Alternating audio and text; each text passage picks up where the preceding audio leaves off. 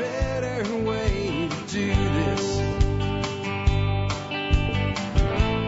Let me show you a better way. Hi, folks. This is Jack Spirko with another edition of the Survival Podcast. As always, one man's view of the changing world, the changing times, the things we can all do to live a better life if times get tougher, even if they don't. Today is January the 4th, 2016. This is episode 1701 of the Survival Podcast. And yeah, it's 2016, a brand new year. Kind of a, a, a good time to just think about where the Survival Podcast has come from and, and where we're at today. In June of this year, we'll have our birthday number eight of the show. Eight years. Uh, this is this this month, January, is was the first month in 2009 that I actually took sponsors, and I'm really proud to say that we actually have sponsors who joined us in January, February, March when I'd sold out all the sponsorship. The majority of our sponsors that we have today go back to 2009. So their seven year anniversaries are coming up. Seven years of sponsorship. That says something about the show, the community, the quality of the, of the community here, and the loyalty of our sponsors. So think about that when you consider where you're going to do business. We also have many people who are MSB supporters, who are sponsors or just supporters that have been with us that long as well. That's that's as another real, you know. So always think about those things when you're making decisions about what to buy. Not everything you're going to buy is available from our sponsors, so you know you can't always do business with them. But you know, give them a shot. Check them out at least because they do help make this show available to you. With that, let's go ahead and hear from our sponsors of the day. Remember, they do a lot to help make sure the show is here for you Monday through Friday, five days a week. Sponsor of the day number one today, the awesome, illustrious Chef Keith Snow with harvesteating.com, where he'll teach you to make cooking a, a life skill by focusing on technique over recipe. If you don't think cooking is a survival skill, Brother, you've never lived on MREs for six months like I have. You get pretty creative in those situations. Being able to cook all the food that we talk about growing for ourselves and sourcing locally is a great way uh, to enhance your quality of life and to save money. If you're not, if you know, if you become a great cook, you're not going out to expensive restaurants. And Chef Keith has a lot of ways to help you do that. He has an awesome podcast. He has a really great YouTube channel. And uh, right now, he's got some of the coolest uh, sauces you'll ever find pasta sauces in new packaging that makes shipping a lot easier. Things like creamy basil, flame roasted red pepper, sun dried tomato, and rosemary. Uh, soon he'll be moving things over to Amazon, but for now, just go ahead and check out harvesteating.com for all of that and more. Remember, Chef Keith will help you make cooking into a life skill. Sponsor of the day number two today is Backwoods Home Magazine, the easiest company that I've ever had to endorse ever in my entire career. Um, it's really easy to endorse a company when you can look back and say to yourself, I've been this company's customer for over 20 years. That's what Backwoods Home is to me. 1994, I became a subscriber to Backwoods Home. I didn't even start the survival podcast till 2008. I was their customer for all of those years. In the early years of the survival podcast, a lot of the information that I shared with you, a lot of the teaching that I did came right out of Backwoods Home magazine. They're an incredible company. And hey, if you haven't been a, a customer that long, consider going back and checking out some of their anthologies. They have anthologies going back to the very first year of publication at Backwoods Home. If you want to get a subscription, you're a new subscriber, they have a deal for you in the member support brigade as well. Backwoods Home is an amazing publication. If they weren't, I wouldn't have been their customer this long. It's great today that I can work with people like Dave Duffy and John Silveira, Massad Ayoob, and Jackie Clay, knowing that, you know, after reading them all those years, they're now part of what I do. It's just awesome. If you check out Backwoods Home, what you'll find is a publication, sort of kind of like Grit, sort of kind of like Mother Earth News, with a lot more homesteading stuff in it, and with a libertarian flair. Check out backwoodshome.com today, and you'll see why I've been their customer for so very long. Next up, let's take a look at the year that was the episode, the year 1701, because the episode is 1701. We have three for you at tspwiki.com. I have the Revenge of the 47 Samurai. I'm not going to read that one. I'm going to suggest you get over there and read it, though. It is a fascinating look at history. I just have a, a take on Celsius is born. I'm going to uh, read that to you in a second. There's also another one that's kind of interesting called Cadillac, Cadillac founds Detroit. Yeah, Detroit didn't found Cadillac, but it's not the car. So you might want to check that one out too. But I'm going to read Celsius is born. The astronomer who will define the Celsius temperature scale is named Anders Celsius.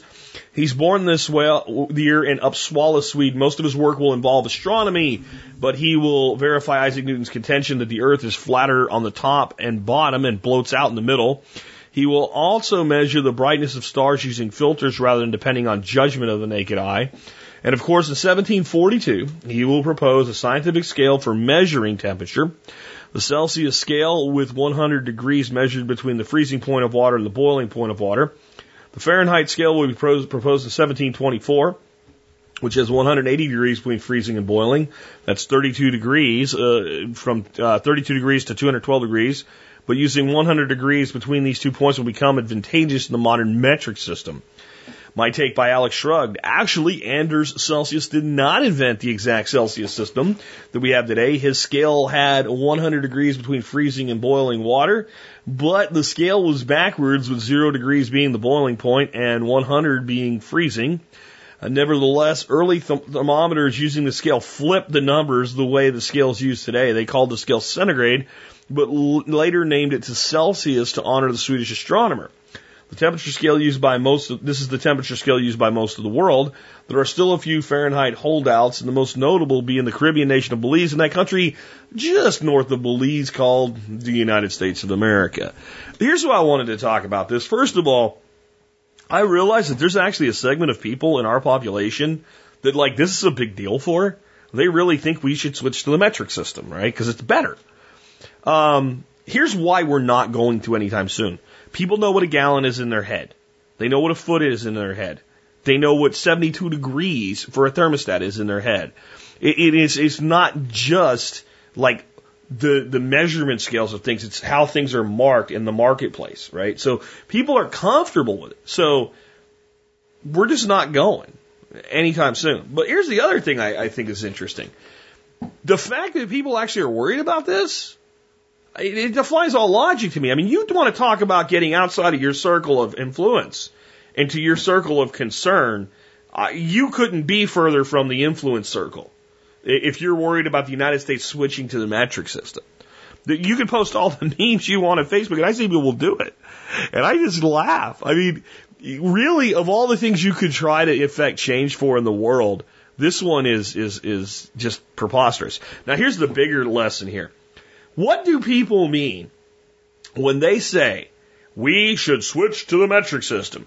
They don't mean that people should voluntarily choose to use a different form of measurement because it's easier or better or what have you. The metric system is alive and well in the United States.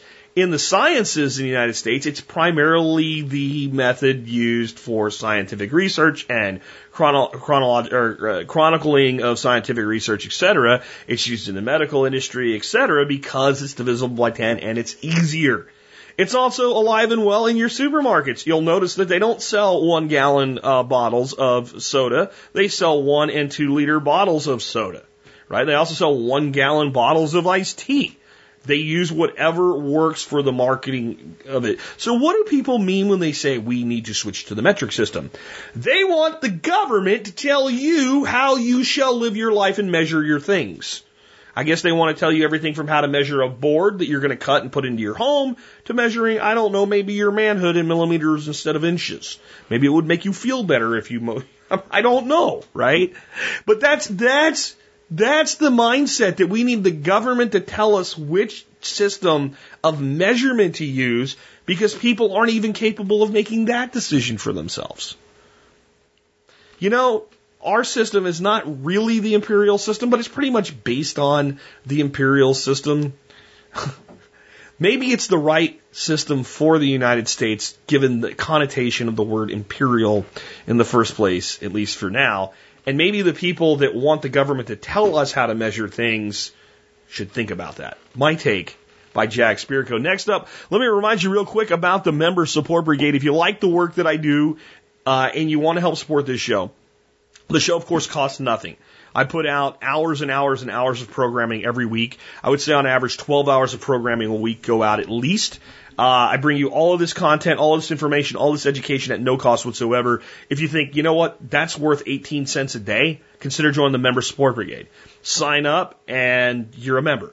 Now what that actually does though is gives you discounts to over 60 vendors now. And you will buy something from a few of them every year. And it will put most or not, if not all, of your money that you use to support the show back into your pocket. That's how I built this system to make sure that I wasn't just like on like this, uh, some kind of like a, a charity basis, right? Like I beg for money. I want to give you a product that's worth more. So how about this? You join for 50 bucks. You know what you get on day one if you're not a member, never been a member before? Almost $200 worth of free ebooks downloadable that day. So right there, you're good. Okay, I've got discount club memberships for you from Safe Castle. Uh, this worth 49 bucks. It's a lifetime membership. I've got a one year membership to uh, Western Botanicals Premium Membership Program. That's a $50 membership for free. And then you can renew at half price from, from then on with Western Botanicals. So that's got you covered right there, double. And there's just more and more and more. And I'm committing, once again, I will make 2016 a banner year for adding more people to the MSB. So it's a value proposition, plus it's also supporting the work we do. If you're not a member yet, please consider joining military, law enforcement, Peace Corps, active duty prior service, and first responders like EMTs, paramedics, and firefighters. All qualify for a discount. Email me, jack at thesurvivalpodcast.com. TSPC service discount in the subject line. Again, TSPC service discount in the subject line. Tell me about your service in one or two sentences tops, and I'll send you a discount code. Do that before, not after you join. Everybody else, it's still a great price the way that it is. All right, with that, let's get into today's show. I have a lot of great stuff for you guys today. So much came in. Uh, and a lot of just like general questions instead of news pieces. Let me tell you what we're not going to talk about today. And I bet you a lot of you thought we were. We're not going to talk about what the Bundys are doing with the federal land in on the west coast in Oregon. We're not going to talk about that. And you know why? I haven't dug deep into it because I think it's a much bigger story online than it is in reality. And I think that both sides are probably wrong. And I don't think we're going to get the, the truth at all. And I think that in some instances that those guys out there want to start a conflict. I, I really do. And I don't have enough information to really go deep into that because it hasn't interested me enough to have enough information to go really deep into that. I know it's been being sensationalized by one side and the other in two totally different ways. And generally, when, when both sides are sensationalizing something, the story in the middle is actually relatively insignificant. And I think that's what we have there. If I'm wrong, then we'll get more information and we'll talk about it. I want to talk about some things going straight out of the gate that actually affected us over the holiday. I put out a blog post on this, but I want to kind of talk about this a little bit because storm preparedness is an important topic for all of us. It's actually the number one thing that's likely to affect you no matter where you live in this country, one way or another, whether you live in places where tornadoes, which is what we're going to talk about in a second, are prominent, or on coastal situations where tornadoes and hurricanes and flooding are awful. Flooding is a, is a potential disaster for people everywhere in, in the country, even in deserts, because a desert is a flood waiting to happen because it's so dry, because there's so much runoff. Um, or ice storms or snowstorms as we're going now into to winter. The storms is the number one thing that disrupts the lives of average Americans in mass. I wouldn't say it's the number one thing that that you know, obstruct uh, uh messes up the lives of Americans. Things like jobs losses, illness in the family, things like that tend to be more likely to the individual. But when there's a thousand or a hundred or two thousand or twenty thousand or fifty thousand people, and, and they're all experiencing massive disruption in their life all at the same time, most of the time it's weather. And we had a major weather event this uh, day after Christmas this year. And what happened was we had a warm situation down here and a cold front came in and it spawned the storms out in front of it. And the news people said they didn't think it would be that bad a couple days before. And I said, it's going to be bad. I could just see the setup. I've, I've gotten to be somewhat of a decent amateur meteorologist myself at this point, and I, I knew this was going to be bad. And I, I had a high expectation that it might be bad here, and it, what it was bad is about 30 miles to the east. The cold got into here, and the disturbance coming up from the south, the moisture, was to our east when that happened. And right where those two collided, we had these storms that raged from, you know, down south of Austin all the way up through to Oklahoma in a line that pretty much uh, hit Dallas and east and then spawned more storms as it headed east. It's not to say nothing happened anywhere else, but that was the the brunt of the blow that came in. We experienced high winds. We experienced torrential downpour rains over on our side here. I'm talking about right around me. We had flash flooding, though my property seems to be pretty immune to that. Uh, if May didn't flood my house, I don't know this year because we had 27 days of rain in May. I don't know what would flood my house, but the areas around us, the lower lying areas, deep, deep, fast moving water, washed out roads, trees down, things like that. But we didn't get any uh, tornadoes here. We didn't get any hail here. We did get, and I, I don't know what caused it. It could have been a lightning strike, some moron driving too fast. Our power went out. And this is kind of what I want to talk about, about these, these basic preparedness things and how effective it really is when you need to be aware. I was pretty sure by the time the power went out that the, the big danger of the tornadoes and things like that was all going to be east of us, but I wasn't sure. I wasn't sure. When the power went out, I look across to my neighbors to my east and their power's on. I look across the road and the power's on. And I look back behind me and the dogs of all the neighbors are going ape shit back there and I don't see any light. So my leg of power is different from theirs and it comes up from the rear. So what that told me is this was an isolated incident. We probably wouldn't be without power very long. Go to the blackout kit, pull out the flashlights, get the candles lit. Dorothy picks up the cell phone, calls the electric company. The electric company says we expect your power to be back on in about two hours. Uh, automated system, but that was the estimate. And it, to be fair to them, they're pretty damn close. I think it was about two and a half hours. So I'm not going to drag out the generator in the pouring rain. I'm not going to, you know, worry about that, but I need to be weather aware. So the first thing I do is I come in my office, I kill the power to everything, all the computers, everything that are now running on my UPS, except the modem and the, the, the router. That's it. And I've got a battery bank in the closet if that's not long enough, but the UPS should be fine to keep those up for an hour and a half, two hours easy because I bought a pretty big UPS that's designed to actually run my whole system for an hour. So without taking it all the way down to any kind of danger level, I've got an hour of power there. I got a laptop that was plugged in out there, so that's my internet access. That's my interim. So we pull up the weather channel, we pull up the maps, we look at everything, everything seems okay. Go get the truck, back the truck up close to the door so I don't need much extension cords fire the, leave the truck on idle, pop the, uh, the uh, toolbox in the back of my truck open. There sits two GC2 batteries that are charged by the truck itself. And a 3000 watt inverter that I'm never going to use all of that power. Because it's just not, that system's not designed to run 3000 watts at any long length of time. But it gives us a lot of robust startup capabilities. Run an extension cord into the house. Put a splitter in it. Uh, so if I need to later, I can go ahead and start running the modem and the, the laptop and everything else off it. Run that cord over to the TV set. Pull the TV plug out of the wall, throw a three way splitter on it, plug in the cable box, plug in the TV, turn it on. Guess what? Inverter will not run the cable box. Will not, the cable box will not reboot. It will get like boots like halfway and stops. Now I know that instead of worrying about it, now I'm going to go get the generator or, you know, what have you.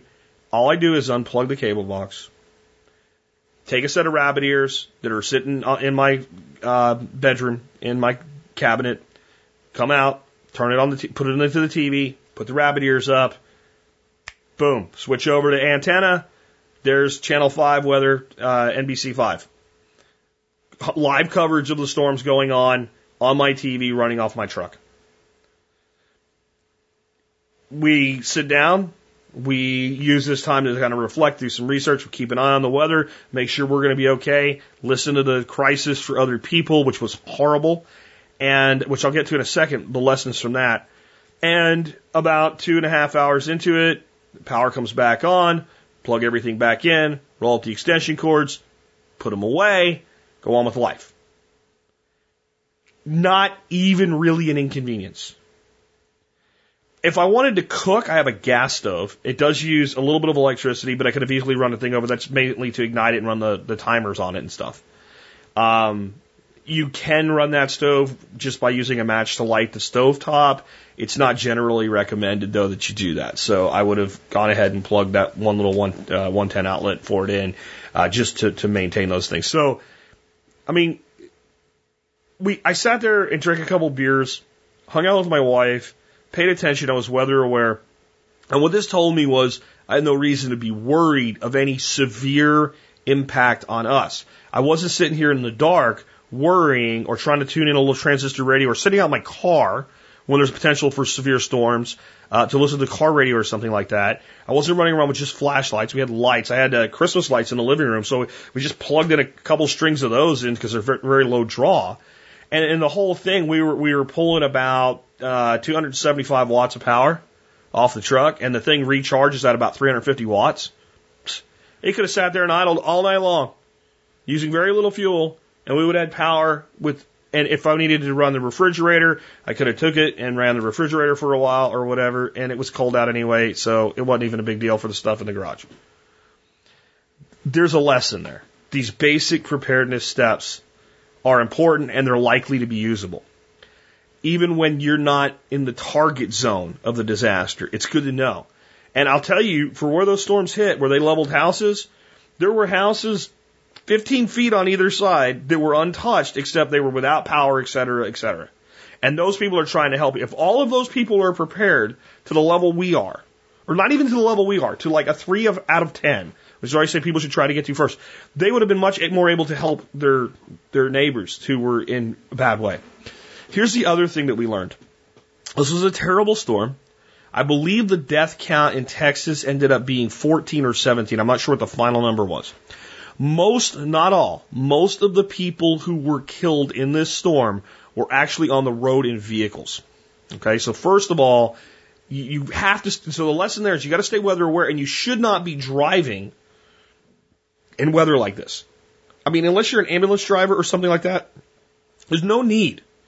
You should be hunkered down somewhere when this type of system is coming in. And by, I know that the, I said the weather people said it wouldn't be that bad, but by the time it happened, there was plenty of warning that it was going to be bad get off the road. Number one.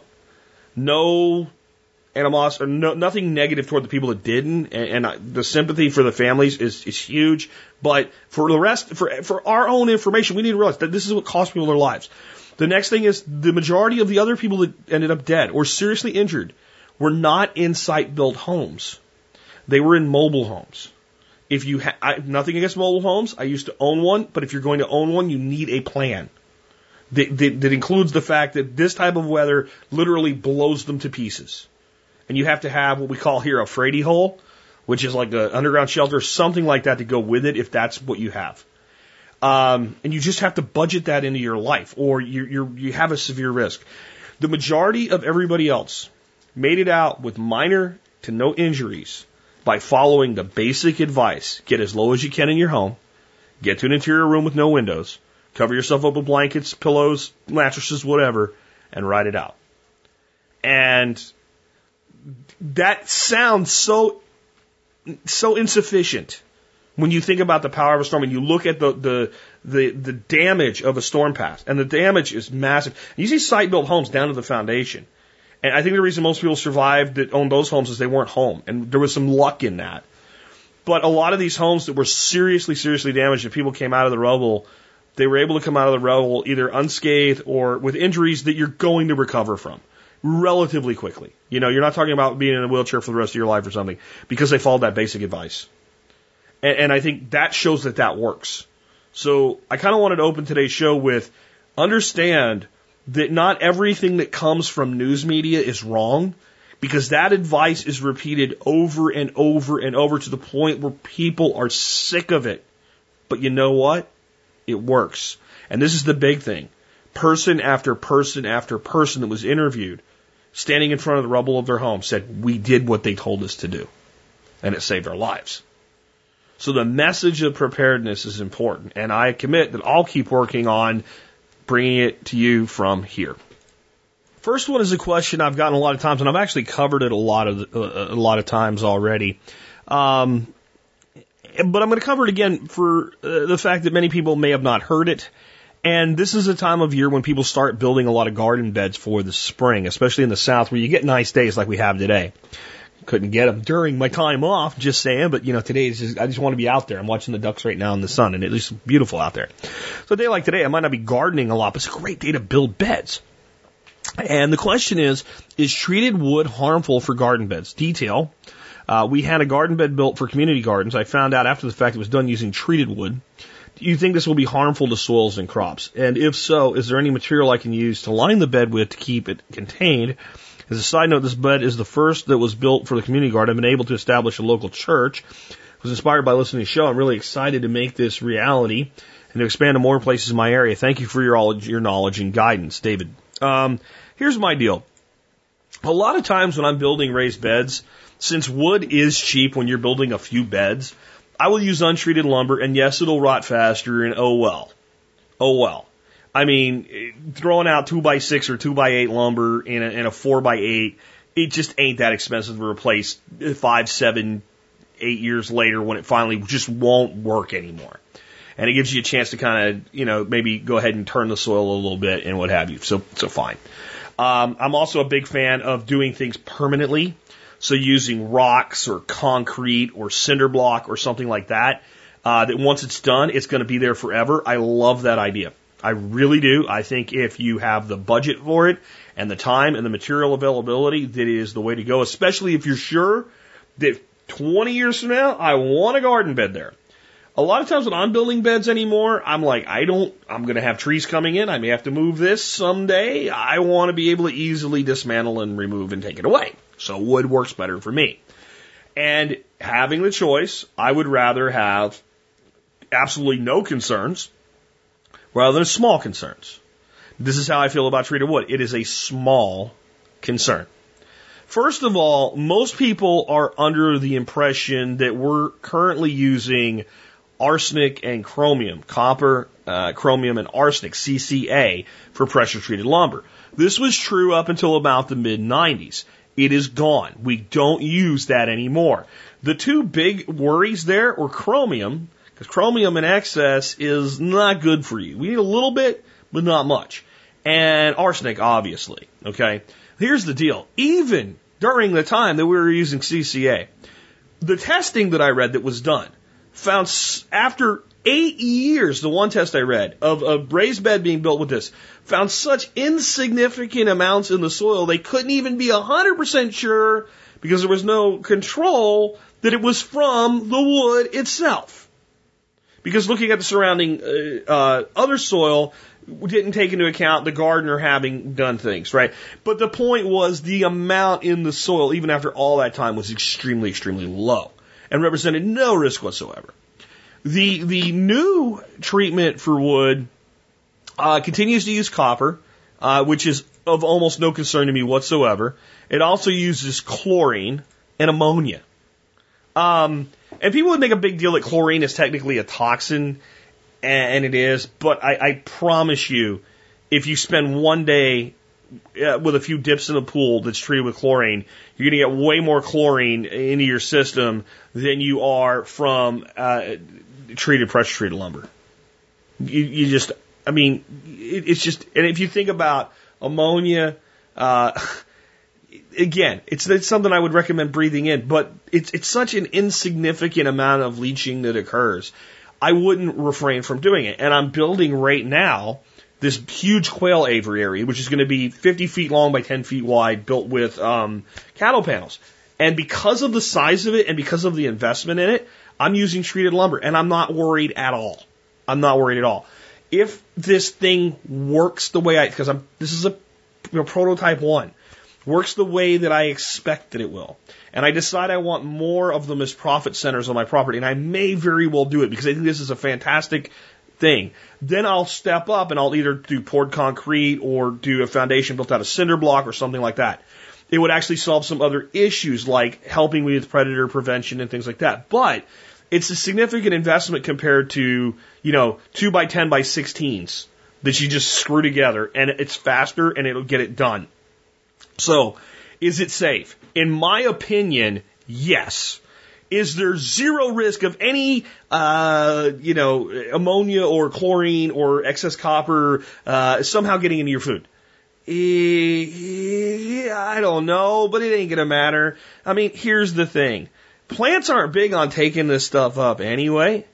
Um, one of the big reasons that chromium was so little of concern, plants don't really want to take up lots of chromium.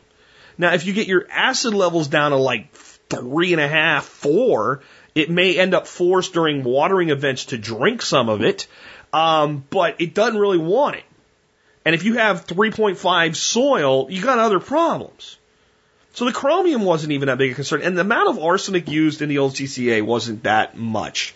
And it took a long. The whole point is for it to stay in the wood and protect the wood. It takes a long time for very small amounts of it to come out, and that means any of it that is taken up by plants or, or, or what have you is parceled out over this extremely long time. Very insignificant amounts your body has no problem dealing with. And some of the purists amaze me how concerned they are about things. I can't believe you drink out of plastic or whatever. Do this. Go. One deep breath, 60,000 toxins on average just went through your body because they're in the air.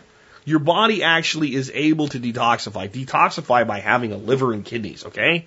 So I don't think we should be hurling massive amounts of this stuff. I wouldn't recommend, for instance, getting a bucket of this stuff that they treat the wood with and then, you know, adding a couple tablespoons to your water and watering your plants with it you're going to eat. If it didn't kill them, I'm sure it wouldn't be good for you. That's a different thing. I don't worry about pressure treated wood, and I don't think you should either. There's far bigger things for you to worry about than pressure treated lumber. Here's an interesting question with a lot of it depends in it from Adam in Arkansas. Adam says, What are the negatives of using metal barrels for rainwater harvesting? I plan on using the water for watering the garden, chickens, and my family in a, a shit hit the fan situation. Details I've been searching for used 55 gallon plastic food grade barrels for a few months, and I'm having difficulty finding them for a low, low cost. However, there's a local honey processing plant that has surplus 55 gallon metal barrels for $15 each. Are these barrels safe for water storage when considering my family could drink the water? Thanks, Adam. It depends. Uh, first of all, honey is some sticky stuff. So I'd be interested to know what the inside of this barrel is like. If it's pristine, they're either using a massive amount of steam to make sure they get every stinking amount of honey out of that barrel, or they're using a plastic drum liner, which we'll get to in a minute. If they're using like a plastic bag food grade drum liner, then these barrels probably are absolutely pristine on the inside. And that's a good thing. Because if they're not, then they're going to have a lot of honey residue in there because I, I can't see them spending much time trying to get all of that out of there. That is a potential for uh, bacteria, etc., to grow feeding on the sugar that's in there. Because pure, clean water in the absence of food and infection will stay eh, drinkable pretty much forever. But you start adding sugar, and whatever does get in there begins to multiply, and you get up to problems pretty fast. So that's the first thing I'd want to know is whether or not they have that. If they're kind of got a bunch of sticky residue in it, it may not be worth it for anything other than irrigation. Um, cause I don't even know that I'd want to be using that for watering chickens. I'm not sure how you would get 100% of the sticky honey residue out of there other than maybe some kind of steam cleaner or something. And by the time you did that, it may not be worth it.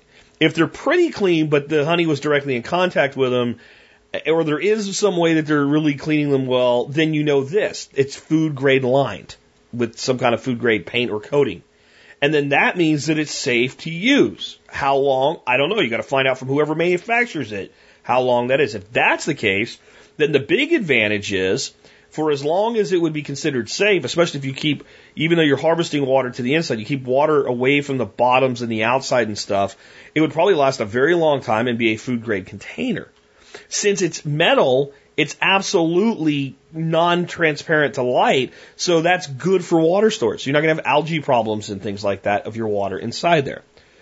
That said, if they are using drum liners, you may want to consider doing the same thing, at least for the water that you might use potentially as a last ditch scenario for drinking. You can get 55 gallon clear plastic food grade drum liners for about a dollar a piece for four mil, which is pretty thick. Uh, you can get a roll of a hundred of them at a five mil thickness on a website I'm at right now for uh, $178. So a dollar seventy a piece, but you might have to buy more than you want to. I don't know how many barrels you're looking at here. Um, but if you went up to like a six mil, you're looking at $178 for a hundred. So what, a dollar seventy eight a roll? So you got a dollar seventy eight a cost, and I'm sure there's other places to buy these. It's just this one site that I will link to so you can see what I'm talking about. So the beauty of these liners is they would allow you to do that. The problem is now you got to get the water out. Now it's not just as simple as tapping a hole in it and putting a you know, some kind of a, a, a spigot or something with, with gaskets on it, because now you're going to have to pump water. So then you got to figure out if that works for you or not. Okay, this is what I'm going to suggest. if we, if, you have no alternative, go ahead and do this and figure out how to make it work best for you. As far as water for your family to drink, you really shouldn't be storing drinking water uh, as a primary backup in a drum or an IBC tote or a barrel. Okay. Water for drinking should be stored in small, portable, easy to move around containers that you get for free. These are from your friends that drink sweet, sticky things like soda. Two liter soda bottles, probably the best storage container for water. Rinse them out really good. If, if you really want to feel good about it, put a couple drops of chlorine bleach in them, fill them up like 80% with hot tap water, put the lid on, shake the crap out of it, dump that out, and let that sit open for a day, and any chlorine will off gas. And you'll know you've killed anything that was in there. Or do what I do, rinse them out with hot water and go on with your life. Okay, um, and and we also my grand my my father-in-law used to drink a lot of Arizona iced tea. Those jugs are great. A lot of you guys are doing small batch cider. A lot of the jugs that stuff comes in as heavy plastic. Those are great water storage for drinking out of. The water you're drinking every day is better in glass. Glass or stainless steel. There's no doubt about that because there is some off gassing and all. But when we're talking about these heavier plastics, these are designed to have highly acidic uh, things with, with, with, with like citric acid, carbonic acid, et cetera, in them, and to be shelf stable for two years or more. These plastics are not the same as the little wimpy plastics that your water, you get a water bottle for a dollar from the convenience store for. Again, toxins exist everywhere. Think about that. So that's how I'd store your drinking water. Last ditch effort, almost no matter what it's in, if you put it through a Berkey and then boil it, you, you have zero to worry about. You know, unless you got radioactive shit or something like that, you're not going to have that in a honey barrel. So, but all that said, if we look at the reality of roof catchment values, I, I think it's important that we do that and we understand reality before we start slapping 55 gallon drums in as our primary water catchment method. A relatively small roof surface area of 600 square feet is going to capture, since you got 100% runoff with a roof, 374 gallons. A 600 square foot roof catches 374 gallons to an inch of rain. To an inch. Okay, if we had to set up enough 50 gallon drums to catch, let's just say most of that, 300 gallons, we need six drums just to catch most of what lands on a roof of that size. And to me, this is why these 50 gallon drums for rain catch are, are generally not the best option. Now, um, if you're, if you're looking at putting your own water in there, then it's a little bit of a different story. If you're going to be pumping water from your well or whatever, because the nice thing then about something like a 55 gallon drum is it's extremely heavy when it's full, but it's very light and easy to roll around when it's empty. And you could have water in all different places of the property, but you said for rain harvesting. So I don't know if you got a 10 by 12 chicken shed that you're gonna you're gonna set rain catchment up for. Now you're looking at like 70, uh, 140 gallons to uh, a, a rain event, I guess, because both sides of it are 100 percent uh, or 10. No, no, it would be about 75 gallons, right? So you maybe that works there, but I would look at larger catchment vessels uh, for doing this and let's just talk about, you know, what's available. IBC totes, if you find food grade ones of those, um, are probably the best bet for going really low budget. Your two most common sizes are uh, 275 and 330 gallons. And you can often find these things for under 50 bucks a piece. Um, it's a lot harder to find things that are food grade but the reality is almost all of them are actually food grade because they don't make a bunch of different kinds. The problem is what was in there and has that ruined that it's food grade. And a lot of times there'll be cleaning solvents and stuff like that that are in these. So then you got to look at, you know, how much cleaning do you think you need to do to make it safe or whatever. But if you can find a good price on IBC totes, they are a much better solution for this application. Moving up to something a little bit better, you can start looking at poly tanks if you look at kind of the size you're looking at, you want like a thousand gallons minimum if you're going to step up to that. And Tractor Supply sells a 1,550 gallon tank, 1,500 gallons, call it, uh, for about a thousand bucks. And yeah, that's expensive, but it's for the it's for the system. It's for the job. It's what it's supposed to do. It's black. Uh, it's not going to have any algae problems and things like that. I have two of those plumbed off of an 800 square foot shop. Okay, so it's not that big a roof, 800 square feet, smaller than most homes. And get this, those two tanks we use all the time for irrigating all the stuff in our our nursery and my little garden off to the side and for filling up stuff here and there and what have you. And those tanks pretty much stay full. And that gives us a big reserve, and that's plumbed into a pump. So that would be the top end. And I know that might be out of your price range if you're worried about the cost of a, a plastic drum. But I think the happy medium is going to be your uh, IBC totes. And then if you want to use these barrels, if you can come up with some method of pumping to get the water out of them, then maybe it makes sense. And you know, a low cost pump will do everything you need there, pretty low draw, um, with the plastic liners let's look at it another way. Let's say these things are lined with a food grade liner in them. I just use them. I just use them and make sure that drinking water out of them is your last, last, last plan. That it's your, your sixth or seventh layer of water security. Um, and I would say you might just do that anyway. You might just do that anyway. My only concern again is if there's a lot of honey residue in there. I can't believe they would do that. I, I, I don't see that. I, I would almost bet these guys use liners in their, their drums just for ease of disposal and what have you. So, um, if you can give me more information on what the actual condition of the drums are, I can give you further thoughts. I will place a link to where you can find uh, these liners, though not necessarily saying to buy them there, just so you know what I'm talking about. I'm going to cover this one quickly. It's uh, one of those "I told you so" things. Jack was right column. Um, I'm not even really going to read the uh, article. I'm just going to put a link where you can read it if you want to. But this is another one of those things that if you're paying attention, you can see it coming. And I'll even talk a little bit about why I think it still might be a better thing than not, but here you go. Uh, I said a while ago that they were probably going to, with all of the problems going on with law enforcement and police abuses and at times alleged abuses where the police are just doing their job and at other times legitimate abuses, more and more departments are going to go to body cameras. Okay? Where the cop actually has a camera that he can't turn off on his body at all times where he, the camera sees what the officer sees. And while this isn't a perfect solution, it's going to reduce officer abuse. it, it is. And it also, a lot of times, may actually encourage better behavior by the person the officer is interacting with because so, I mean, pretty much when everybody, when you're on camera, when everybody knows they're on camera, then everybody involved is on the best behavior that they're capable of. Some individuals aren't capable of very good behavior, but, you know, a comp is a lot less likely to do something that is unacceptable if he knows everything he's doing is being recorded and uh, he can't turn that off. And and, a, and a person that he's interacting with that you know knows that that's the case too is probably likely to withhold saying some things that may be antagonistic or something like that as well, or highly insulting or whatever that makes the situation more aggravating. So that can be good. The problem is that it will remove officers' discretion.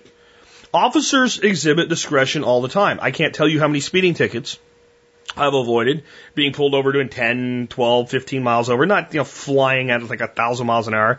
And, and you, you're nice to the cop, you, you're reasonable. Uh, you say things like, yes, sir, no, sir, even though that, that, that, that does torque me the wrong way to have to refer to somebody as sir just because they're a cop. But to be fair, they usually refer to me as sir. So I think it's an equal thing then. It's not kissing ass. And, and just by saying, you know, what are you doing? I was going here. I was going to work. I'm going to be late today. I, I got a little heavy footed. I didn't mean to. Uh, I'm sorry. Like that. And usually, you guys think, hey, I give this guy a ticket. He's already late for work. I mean, you know, and he runs your ID, and it, you slow it down, and off you go. And I, I'll bet you, you guys out there that are cops, I, I bet you, you can't count in any way the number of times you've said things like, look, just put that away. Don't make me come back today. All right. I don't, you know, public drinking, things like that, right? Or, you know, people are actually drinking not really in public, but they get out in the street in front of their house, and then technically they're breaking the, the public consumption laws. And a cop comes by and goes, guys, just, just get back on your property. You know, and as long as nobody's a dick about it, it's over, it's done, the music's up or whatever. And there's there's hundreds of little things like that that, that cops routinely exhibit discretion for. Great. And they should. It's part of our system of checks and balances with law enforcement. Like I said, they don't tell you all of the, you know, the actual reality of those things. Um, in school. They, they, they talk about the, you know, the three branches of government being the checks on the system. Well, in our system, especially the fact that our law enforcement is 100% civilian, they're not supposed to have any military law enforcement domestically, except during uh, martial law or something like that. So, because we're set up to be that way, civilian law enforcement, you know that the guy you're asking to do something as a law enforcement officer is also a member of the community you're asking to do it in. And that creates a certain amount of discretion. Well, I said that these body cameras, for all they're good, would also really take a toll on officer discretion. I'm not going to read the whole article again. I just wanted to kind of give you the nuts and bolts of this. Comes from Ryan in Alabama. Put another tick in the Jack was right column. A few months ago, when the topic of police officers wearing body cameras came up, you said it would be the end of officer discretion. You called it from an article on the Baltimore PD's new body camera program. Uh, quote, ma'am, I don't make up the rules, the officer says. Uh, if you have a problem with it, you're going to have to talk to your mayor. I have rules I have to abide by. And now that we have body cameras, I have to go line by line. We are not allowed to give discretion to anybody because that's the way that it is now, end quote. This is in the Baltimore Sun. I'll put a link uh, in the show notes. Now, I still think on some levels this might be beneficial. I think that it, it is more likely that we will know mostly what happened in any of these situations where, you know, an officer shoots somebody. Did he do it justified or not? I mean, I think that it would have been highly advantageous in the Michael Brown case, for instance, if that would have been on camera. If what the officer claims happened happened, it would have been pretty clear in the video that that's what happened. The, not just the last moments, but the entire scenario. But that wasn't available. And that lets both sides go wild with speculation. So I think that part is good, but the ability to, to give discretion is largely eroded here because cops are going to have to worry about things like uh, more potential chances for a lawsuit.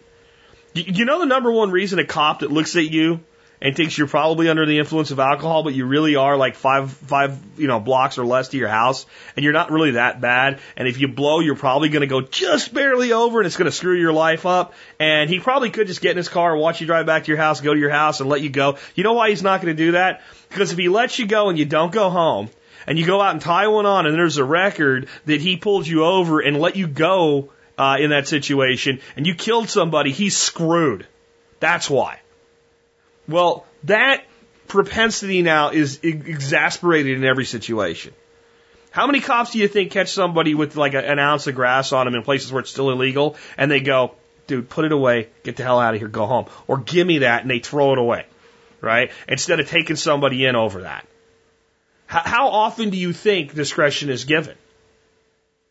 Now, the interesting thing is, if no one gets discretion, then everybody gets treated the same. That's another issue here that might be to the positive. And it might actually start to make us look at, see, so here's the long term potential benefit. It might actually make us look at laws a little bit tighter. Because when we have all these video, because this is all going to end up being public record, is what's going to happen.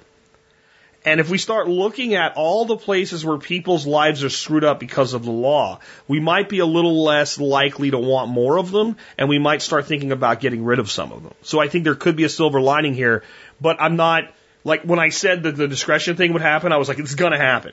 I'm not saying that's going to happen here. I'm saying there's a potential for that to happen here. I would hope that we get at least that out of it.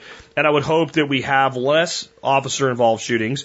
And when they're legitimate shoots, we have less race baiting and all the crap that goes along with it. And then when they're illegitimate shoots, uh, illegitimate suits, when someone's injured or killed by an officer who broke his oath, that the son of a bitch go to prison for the rest of his freaking life. Okay? Because that's what I want. You cops that break your oath are scumbags. And you need to go to prison, and you need to go to prison with prisoners that know you used to be cops. Because you've been given so much trust and so much power, and to abuse it is disgusting. It's absolutely repulsive and disgusting. And I would stand by a good cop to defend his life. And I think about kicking your ass in front of a car if I knew you were a guy that shot somebody just because you thought you could get away with it, cop or not. I'm just saying. You get the authority of the state in a badge, a gun, a taser, dogs in for many instances, other people that will black your play, pepper spray. All right. You have all of this ability to screw up somebody's life. If you're not willing to keep your oath, don't take it. Let's take another one. Really great that we have so much variety in the questions this, you know, this week back. Um, here's something totally off the track of anything we've talked about so far. said, uh, from Timothy says, how could I breed holeless pumpkin seed genetics into my Long Island cheese pumpkins? Ugh. I don't know. Let's, let's talk about how you might be able to do it. Starting off with you can't. It, not to my knowledge. And, and, and here's why the holeless pumpkins like the Kakai uh, and uh, uh, the Styrian uh, varieties, in my knowledge, all holeless pumpkins that have ever been successfully bred or just were natural pumpkin and selected out um, are C. pepo. Uh, that's their, their genus and species, Cucurbita pepo. Or, or pepo, I'm not sure how you say it since I don't speak Latin, but it, they're the, the, the pepo species where the larger uh, pumpkins in general, um, specifically Long Island cheese, is moschata. So the only reason I even know this is when you want to grow multiple species of squash and save seeds and not have uh, cross pollination and without having to tape blossoms and stuff like that and hand pollinate. One of the ways you can do it is there's four species of squash. And if you do the four different species, you can have four different varieties and they just don't cross pollinate. So they don't cross. So it's not possible to pollinate Long Island cheese with uh, Kakai or vice versa in theory. You could try it, and I'll tell you how to do it in a second because I'll tell you how I would do it if I wanted to get into another uh, pepo species or pepo species. If you had another species of squash you just liked better for some reason that wasn't holeless, what you could do is manually pollinate in both directions and see what you get. And the way that you do this is the same way that you would pollinate pumpkin or squash that you wanted to keep pure seed uh, when you had multiple species around. You didn't want any cross pollination. What you do is on a squash plant, your female flowers always have a little squash behind them, and your male flowers do not. So it makes it very easy to see which flower is which. And you watch your female flower, and when it's just about to open, you go find a male flower that you want to cross pollinate with, either the same species or cross pollination we want to control, and you just peel the petals off the male flower, and then you've got the, the, the pollen there on the, on the stamen. And you pry open gently the female flower, and you dab it so it gets directly pollinated before insects can because it hasn't opened yet. You then take some paper tape like masking tape and tape it shut. If you really want to be sure you can put like a brown paper bag over it, but that can sometimes cause the fruit to rot off. So you just tape the flower shut. And then you mark the, the, the vine that that is coming off of, uh, with a tag of some kind, tell you, and numbered or whatever, so you know what you've done. And in a couple days, that flower will fall off and the squash will begin to grow and you know the cross that you have. So you could try it you could just say maybe it's not true. Maybe Moschata and Pepo will cross pollinate that way. Maybe if I do it a hundred times, two of them will work. I don't know. You could try it, but most likely just those two worlds don't go together. Again, give it a shot and see. That's how you would do it. Now, once you've done it, what you have is a, a fruit that's going to look exactly like the mother plant. If we've gone from the, the, the, the, the Kai over to the Long Island, it's going to make a Long Island pumpkin. If we go from the Long Island over to Kakai, it's going to make a Kakai pumpkin. It's the seed that's the thing now. The seed is the carrier of the genetics.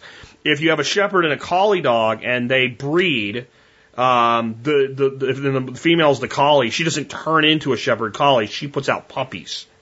And those puppies are the ones with the cross genetics. They're the shepherd collie puppies. So when you cross uh, two squashes in the first generation, all these people that freak out, it's going to cross pollinate, make a nasty Franken squash or whatever. Not going to happen.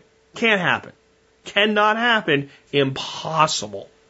It's the next generation where that can happen. So if you save seed and that produces what people call a Franken squash because you never know what you're going to get, then that's the case, right? So then we would have to plant both of those seeds a second year and see what we got and we would get some crossing of the traits of the two. We might get something with no holes or very, very thin holes. I, I don't know. And the squash might be really palatable and it might not be. If we then breed that plant to itself, basically, the cross to the cross, then we go into an, your, your F2 generation and we don't really know what's going to happen then. And then we can breed that out to stabilize certain traits, but it's going to take a lot of seasons to do that.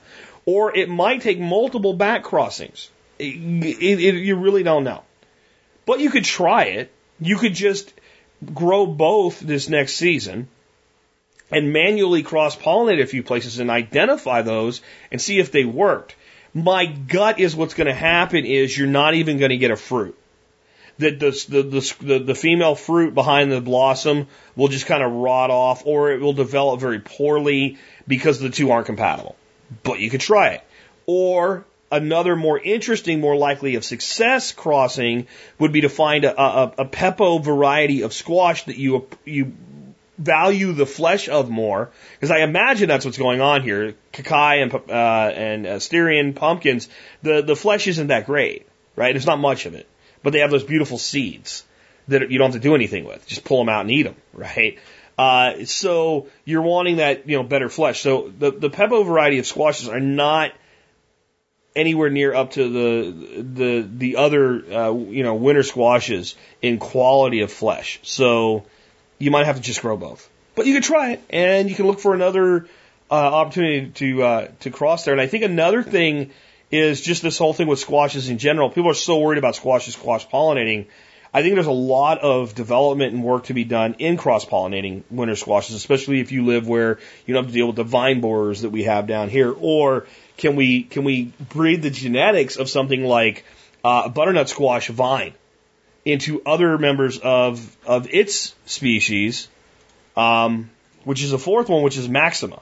So there's a lot of uh, the very big squashes in the Maxima variety. You might add, from the term Maxima, but they have the hollow vines that the vine borers get into and kill the whole plant. Where uh, butternut, and I, I believe the the the, the long neck uh, pumpkin also does this, but I've never grown those but they have this really dense, heavy, thick stalk, and vine borers just don't. They don't want to lay their eggs there. They don't want to go in there. There's nothing there for them. It's like trying to live on wood instead of flesh, and uh, they're just not meant to do that. So, you know, could we could we breed those genetics in to where we have this much larger squash with this dense, tight vine? It's possible. It, it takes a lot of work, but these are interesting things you can do with plant genetics and with something like squash, relatively quick. You know, you can do a generation a season, and with long climates, you might be able to even squeeze in two generations into a single season. So it's worth checking out. Let's uh, let's take another one. Next up, I have a, a uh, post from the Saber Skills blog, which was a blog that I've kind of inspired and got off the ground with a, with a guy named Nick, and he is never really taken that thing to its full, extre- you know, capabilities. And he's recently turned it over to a, a guy named Jerry. And Jerry seems to be making a run with it, and he's put up some pretty good posts recently, and he's done some uh, cool things with the blog so far. And I got a, a thing in my email uh, a couple days ago about a new post that I thought was really cool, and it kind of ties in with the last feedback show I did, where I talked about something called Rumtopf, which is basically fruit covered in rum that makes this really great liqueur, rum and sugar, and then has this great fruit product as well, adults only type thing. But he has one just on making liquors at home, and I'll tell you, it's so easy to do. It's so easy to do. And those of you that make a little shine, you can use your shine for this. Everybody else, you can use vodka, uh, or depending on what you want to end up with, possibly grain alcohol. And you can also do it with things like rums and other liquors or other um, other uh, sources of high proof alcohol, like tequilas. You can infuse anything, brandies. You can infuse anything with anything you want. So let me read the post. It's not a very long one because it's not a difficult product to, to make. Liquors are alcoholic beverages that are made from a base spirit and flavored with fruit, cream, herbs, and other things and sweetened. While it is still legal to, while it is still illegal to distill spirits in the United States, it is legal to flavor alcohol you buy, turning it into a liquor. The basic way is to add fruit and sugar and let it set for a couple of months so the alcohol can extract the fruit flavor. Then you strain out the fruit, which can be put over ice cream, and you have it to drink to be saved, and you have a drink to be savored.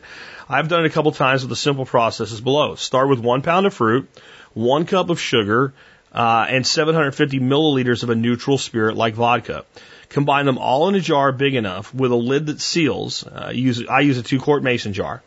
Agitate it by turning the jar upside down every other day for the first few weeks and a couple of times a week for the next couple months.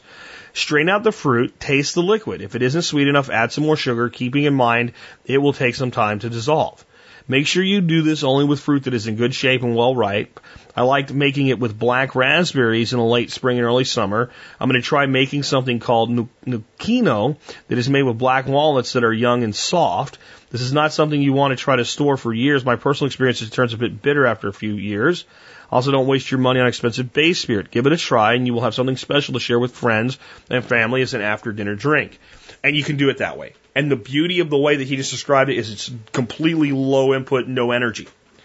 It's not the only way to do it, though. There are quicker ways to do it. Let's say you wanted to make like a blackberry liqueur. Okay? What you do is you take your blackberries and you freeze them.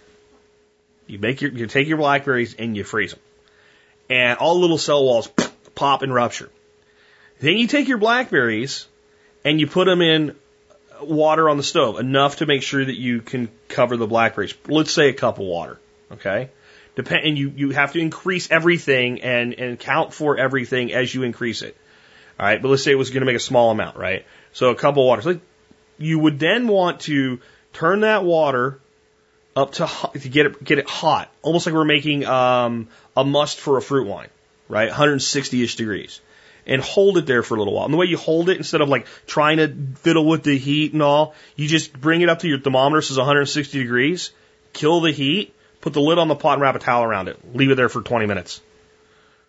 Take the lid back off, give it a good stir, and either use cheesecloth or a strainer or something like that, and pour it through like a flour sack towel works, but it's going to stain the hell out of it. Cheesecloth is really good for this couple layers of cheesecloth. And put that inside a like a, a basket strainer and strain it, and and use a spoon and push all of the goodness out of the strawberries or out of the blackberries. Take that now you have blackberry water. Okay, put that back on the stove. And since you started with a cup of wa- uh, water or a cup and whatever amount of water you used, use an equivalent amount of sugar. You're going to make a blackberry syrup. So we heat that back up enough to, dis- we don't have to boil it. It's better that we don't, right? We heat it back enough to just to dissolve the sugar in. Now we dissolve the sugar in. Now we just mix it with vodka. And we can calculate the proof of the vodka by starting out with the vodka and how much do we add. If we had 100 proof vodka and we made an equal amount of blackberry syrup to vodka, we end up with a 50 proof, 25% alcohol, right? Um, Cordial. If we wanted to go higher than that, we either make a more concentrated juice syrup uh, using more blackberries or what have you, and or we just go to a higher proof spirit. So if we were to start out with something like uh, an Everclear, right, 190 proof or whatever it is, uh, and we we cut it in half with this blackberry syrup, we're going to end up with something in the you know neighborhood of what around 100 proof. We're going to cut it exactly in half, 90 proof, really high stuff, probably higher than you need to be. But you again, you can control all of this. So if we if we wanted to make something that was more like a a, a true brandy or something like that, higher proof, then what we could do is let's say we take 100 proof vodka and we use a 25% portion of blackberry syrup, and we end up with, you guessed it, um, you just do some basic simple math there, like 70, 75 proof uh, result. And you can you can control that. And there's if you Google this online, you can find cheat sheets that give you exact numbers to control your proof based on your starting alcohol and how much you're adding. But this isn't hard. This isn't difficult at all to do. And again, you can do it with a low energy, long time thing, or you can extract the fruit juice using heat and pressure. Um, you can also get one of those things. I can't remember what they're called, but like a, I think a squeezo or something. It's like a, a thing you put you, where you're making jellies and stuff like that. You put berries or fruit into them, and, and you you turn it, and it, it pushes all of the the basically the puree out of it with leave the seeds behind. There, there's all kinds of ways to do this. I'll give you another like an orange liqueur one that's that's that's pretty awesome. You use grain alcohol for this, and you need to get a container where you take an orange and you basically suspend it inside the jar with the lid on tightly, and the grain alcohol actually never touches the orange. It's, you know, uh, up to maybe within an inch of the bottom of the orange. And it has to sit in there. I don't remember how long. You, you can look this up. If you just start Googling a little Googleful, you find recipes for this. I made it once a long time ago and it was really amazing. What happens is all of the orange oils and orange essence and flavors are drawn out by the alcohol vapors.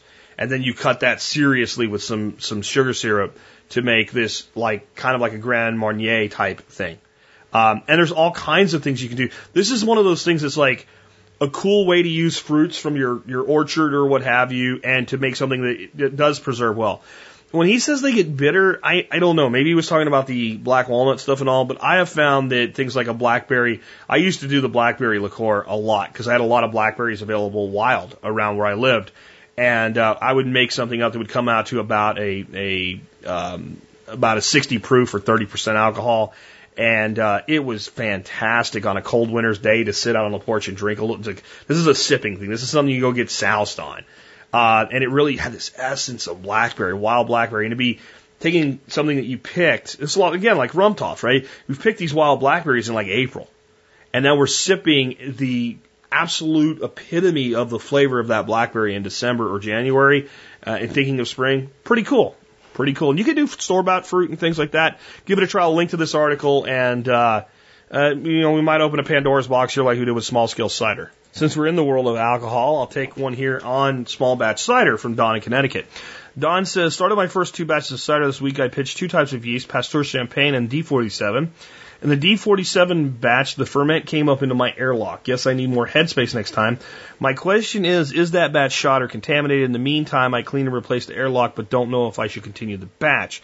Thanks for all your hard work. The show's changed my life. I actually emailed Don back so he didn't worry and wait till today to get an answer. Um, I've had this happen. Some yeast and some certain things that you ferment ferment more aggressively than others. You always need to leave some headspace in your fermentation vessels. Those of you doing the one gallon small batch ciders and stuff, most of the time these things don't ferment very aggressively, especially you guys that have done beer and you're used to this big krausen and head coming up, blah, need a blow off hose or whatever. They don't usually do that. But if you're using herbs or stuff like that, or certain yeast might be a little more aggressive, you can get a little bit of stuff up in your airlock.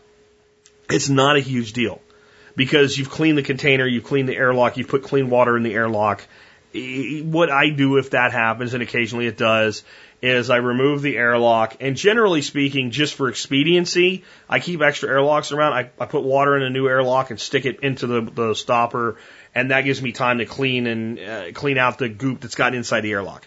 If I didn't have one handy, I would just rinse it out with really hot top, tap water, make sure I get it good and clean, put some clean water in the airlock, and put it back on and go on with life. Uh, I don't get too fussy about this stuff, and the less fussy I've gotten, the more I've enjoyed my brewing, vinting, mead making, and I haven't seen any any decline in product quality at all. I, I really haven't. Um, also, while I'm covering this one, though, I want to address a, a, a concern that came in uh, on the Regen Ag group about the resulting product. And here's what the person said: I did my first batch of small cider. My wife said it tasted like bad flat champagne, and I don't drink alcohol. Did I do something wrong? You know, what should I do? I don't know. I mean, here's the thing. When you produce a product like this, you have a product that is what it is. And it may or may not be appreciated uh, by everybody. I don't like sweet cider. So one thing you could do is stabilize it with stabilizing potassium metasulfates. So basically kills the yeast. And then once it's stabilized, then you can back sweeten it either with sugar or concentrated apple juice or something like that, like the main manufacturers do, and make it more of that type of a cider.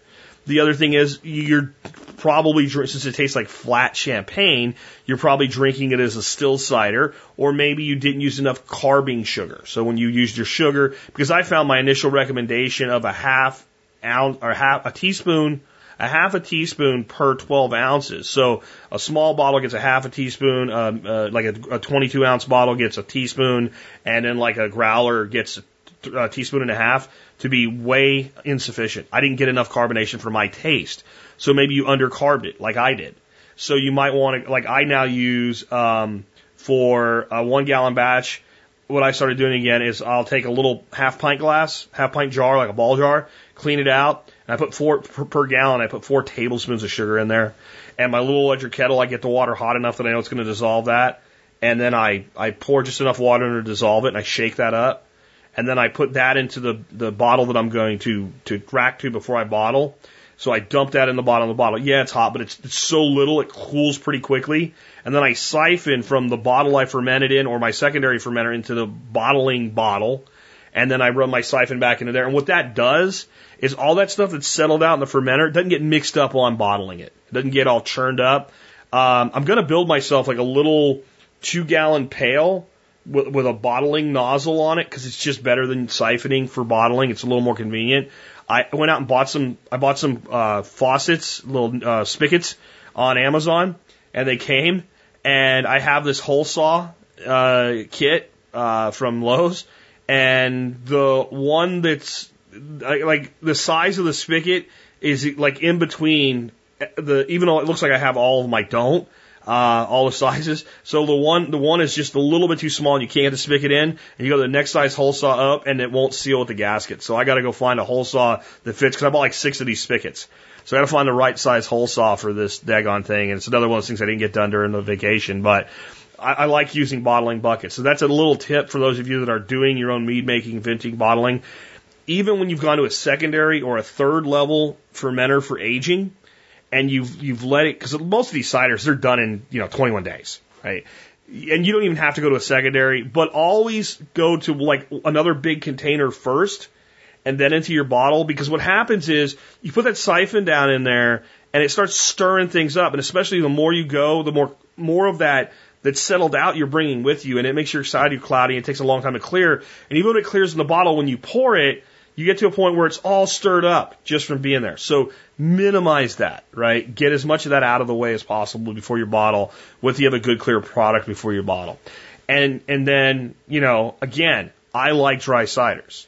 So I like to just take a gallon of apple juice, dump a little bit out, pitch some yeast in it, or if I want a little bit more alcohol content to it, I'll use a quarter cup of sugar to the gallon and that'll push the alcohol up more like in the seven percent range instead of the four and a half, which is where most apple juice will ferment out to. But if you use champagne yeast with apple juice, you're going to get a very dry, stripped out. You know, it's not going to taste very appley. It's going to taste like a dry cider, which is what it is. So another thing is you can try it again using a different yeast. You know, yeast that maybe doesn't strip out as much flavor because champagne yeast strip out a lot of flavor. So if it if you use champagne yeast and it tastes like bad flat champagne or cheap flat champagne, it might taste a lot more like a champagne, which is what you're going for there if it was highly carbonated. Because I don't know about you, I've had some champagnes that I like it's pretty good. You know, not real champagnes, not French champagne, they're like a California knockoff, Methode de Champagne, uh, like uh, Corbel Brut. It's like a $13 bottle. It's pretty good stuff. I like the extra dry Corbel Brut for, you know, New Year's Eve like we just had. Um, but you get the bubbles in that. It's, it's it brings out the flavor in the action. But if you if you let it go flat, if you have a little bit of that left over in a bottle and you stick it in the refrigerator, and a couple days later you realize, oh yeah, we threw that in there. Let's try it. And you pour that in a glass and it's flat or just barely carbonated. It tastes like crap. So if you've gone to that level of flavor removal, you need those bubbles to bring back the flavor, drinking the right glass, etc. Uh, let's take uh, another one. Here's an interesting question. Um, again, going totally different. Let's do a gun question here. It says, Jack, I'm looking for a suggestion on a brand of 3006 ammunition for deer hunting that will hold together on impact. Uh, as we butchered our deer this year, I found the bullet fragmented into tiny bits and left a trail of lead and copper along the path of the bullet. They were all shots at the bottles, but fragments would also often travel far to the side shoulder and wasted some of the meat. More details. I'm new to deer hunting and rifles in general, and this year I had a great hunt. I got two bucks and an antlerless. That's great. I've heard of guys taking neck shots to avoid this problem, uh, but I'm not comfortable with the possibility of just wounding the animal. I'm able to hunt on a family farm with my dad in Wisconsin, pretty heavily wooded, so this is the longest shot might be 100 yards. Uh, though I've shot at 22 all my life, I have very little experience with variations, calibers, and ammo. Thanks, Jack. Um, the, the round that springs to mind at 180 grains in uh, 3006 would be your good old fashioned Remington green and yellow box. And especially when you tell me that you are not going to be shooting much more than 100 yards, the round nose version, that bullet, the Remington Core-Lokt, uh, seems to be a very inexpensive, very effective round for the 3006. Before I started hand loading, uh, I ended up going to federal premiums with 180 grain Nosler partition for both the 308 and the 3006 for deer size game, and they worked phenomenal. On closer shots, though, especially, they did have a tendency to open up a lot and do a lot of hydrological damage. Not so much the pieces of metal throughout and, and what have you, but a, a major kind of blow up. So that's something to consider there because a lot of people think of Nosler partition as this bullet that holds together really well, and it does. The back of it holds together and pushes the rest of it through while it mushrooms like crap and does a lot of damage going through. So, shot placement here is critical. I am someone that, especially on closer shots with a rest, I'll take a headshot way before a neck shot because there's stuff on the neck that I want to get off of there and use if nothing else, for burger or cut it up in pieces for roast. Um, and I, I'm telling you, with the neck shot, you have a lot more potential to like hit low in the throat or something and not hit the spine. If you shoot an animal where the ear joins its head, it's going down. It's done. Um, so with closer shots, confidence in my marksmanship, confidence in the weapon that I have in my hands. I've taken headshots on deer and and had zero apologies to anyone for doing it, and I've never missed one. And I've certainly never uh, taken a headshot on a deer and then like blew half its face off or something. But that can happen too. You're better off with a vital shot, especially if you have any question about your capability. But here's the big thing that causes a lot of damage in deer that doesn't have to happen. People think vitals, shoulder. The shoulder blades of the deer actually do very little to protect the vitals. And I often find people that have biggest the biggest concerns and complaints about like bloodshot damaged meat and all hit the shoulder, either the onside shoulder going through or they hit the offside shoulder due to the angle of exit. And when you hit bone with a bullet, all kinds of shit happens where if you pull your shot back just a little bit from the shoulder, and you know, archers, we naturally do this because you don't want to hit shoulder blades with, with an arrow. You just don't. Especially the, the onside shoulder. Offside shoulder is not as big a deal. In fact, that can actually be beneficial because the arrow is likely to embed and stay in the deer and it leaves a really good blood trail out of that one hole if that happens. But the, the, the onside, you, there a lot of things can go wrong, fail to break a shoulder, whatever. When you shoot a deer with a 3006 in the shoulder, and you hit the shoulder blade, you break the shoulder, generally the animal drops. They're, they're not going very far. Um, especially with a 3006, you're probably going through one and into the other or out the other. And, and you can't run even, but there's actually potential to, to make that shot drop an animal and need a killing shot. Uh, depending on where and how and what and angles and all types of things. Ballistics get very gray at a certain point. Because there's not a tremendous amount of vitals actually behind those shoulder blades. And I, what I would encourage you to do is look up some pictures of deer vitals. Just do deer vitals on Google Images and start. You'll find some where they have the shoulder blade overlaid, and you'll see very little of the lungs actually goes up there. The heart's not up under there. So if you're hitting shoulder blade, you're going to get a lot more. So bringing your shot more to the center of the lungs and learning exactly where that is on a deer, the only bones you're going to hit there are going to be rib bones. And they still cause, you know, but a lot less. Because if you look at a rib bone, it's kind of thin, and a lot of times you, you end up actually going between ribs or whatever, and your offside shot. And if you use those 180 grain Core-Lokts, they don't open up a lot, especially with a shot like that. And the only concern then is if you're hunting public land where people have a tendency to steal other people's deers. Like you shoot a deer and it runs, it makes it 100 yards, and you hear a shot out in the distance. And you go up there, and the guy goes, I shot it, it's mine. And there's one hole in it, and you know you didn't miss. And there's a blood trail, and you're in there in a conflict with the guy over it. I've seen it happen. I, I'm much more interested in anchoring that animal. Private land, deer goes 100 yards with a hole through both lungs. A blind man can follow the blood trail. No big deal. Watch it, you'll probably see it fall. Even in thicker stuff, just kind of see the last place you saw it, you're going to find blood and find a deer. Because the round nose Core-Lokts, I've seen them a lot of times, they open up hardly at all. They do a lot of hydrological damage just due to the, the, the, the, the speed that they're going through at. Um, but they don't mushroom much in a deer if they if you hit them in that area. But God, you're gonna your animal's not getting away. And in the words of Jack O'Connor, uh, an animal with a hole in both lungs will run about as far as it can hold its breath, and, and that's what you've got there. I mean, so that would be one thing to try. But the other thing is thinking about that shot placement, because even when I when I was using the Nosler partitions with the federal premium, they big hole. I mean, but deer ribs aren't exactly the best meat on the animal anyway. And as long as you made that shot back there, it was never a problem. And, uh, you know, when you do have a shot that's like 25 yards or something like that, there's nothing wrong with a headshot at all. And this is why I like either tip over or um, see through scope mounts. Because what I'll then do is I'll zero that rifle dead on at like 100 yards or I might actually zero at 200 if I'm in a place where I'm going to take longer shots and just it's going to rise about two inches for that round at 100 for that, so it's no big deal. And you've got a flat shooting rifle out to 100 yards. When you can either tip that scope over or look through those those mounts, you zero dead on at 25 yards with those iron sights. And when you have those close shots, if you, and I like the tip over rather than a see through because it keeps the scope at the level I want it. And you just, if you have the ability, the time to, to just tip that scope over, you're dead on with those irons at 25 yards. And at like 25 yards, that's, I'm to put a, a hole in that animal's head. I absolutely am. Because I know we're done then. But that's confidence in my ability to shoot. It's confidence in, in my chosen uh, weapon, etc. So now, just on a completely different note, 100 yard shots, and back, you might consider a different round altogether. That's tailor made for the 44 Magnum.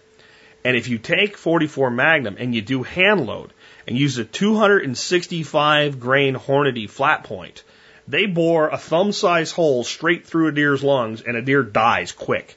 And you can eat right up to the hole. It's a pretty big hole, but it, it, it, again, you hit bone, everything changes but you hit behind behind the shoulder in the ribs, and wait for that shot where you're not going to hit that off shoulder on the exit. You put a 44 caliber hole through both lungs. Most of the time I've seen deer hit with that round, they may either go a couple feet and fall over, or they drop like a dynamite stick went off inside of them.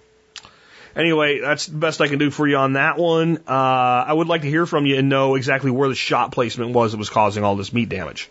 Here's the uh, last one of the day. Um, this is a complicated one. It's not as simple as some would think. This is, uh, this is from Julie. It says, Thanks for all you do. Your podcast is so informative and inspiring. I'm recently engaged and was wondering about your thoughts on marriage and the government. My, fiance and I both believe that there is no reason for the government to be involved in marriage. That it should just be between us and our families. Why is the government involved and should we try to keep them out?